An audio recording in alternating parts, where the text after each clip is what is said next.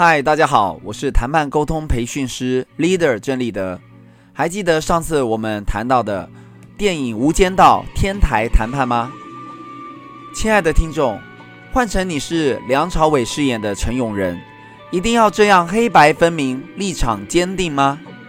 谈判前最好先反复问自己两个问题：第一个，我要什么？透过谈判要达成的最重要目标为何？二，我凭什么？我能掌握的资源、资讯或手上的筹码为何？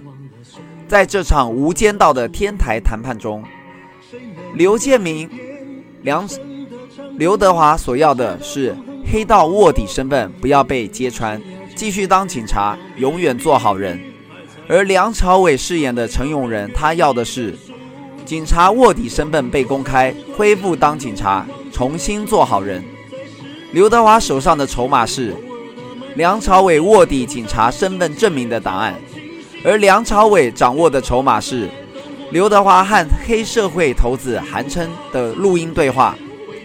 黑道卧底的刘德华显然很清楚他要什么，凭什么，而警察卧底的梁朝伟一开始不止一次表明，恢复我身份就行了，我只想做一个普通人，或是我想恢复身份，但到最后却又坚持警察的立场。要将对方绳之于法，谈判不替对方留退路，忘记自己最想要的是什么，最终的结局常让人感到遗憾。得饶人处且饶人，有时候其实你真正放过的是你自己。谈判要好好想清楚，What do you want？你到底想要什么？但人们常忘记自己最初到底想要什么，而成为歧路亡羊，失去最重要的目标或方向。纵观《无间道》，两位黑白卧底的主角在天台上的四个谈判技巧：一、谈判前问自己，我和谈判对手这次要什么？凭什么？黑道卧底的刘德华，隐藏身份，警察卧底的梁朝伟，恢复身份，知道彼此要什么非常重要。谈判切记，莫忘初衷。二。帮自己的想要排个优先顺序，究竟是铲奸除恶比较重要，还是恢复身份比较重要？梁朝伟就是一只忘记初衷的歧路亡羊。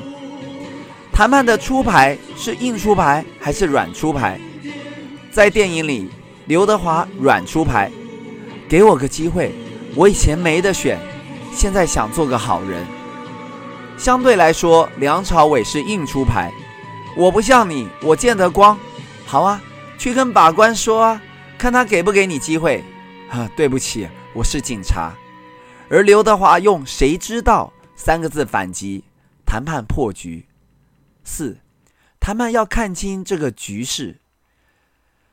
后来赶到天台，刘德华的部署也是黑道卧底的，站得高却看不清。最后梁朝伟之死，只能说遗憾。谈判。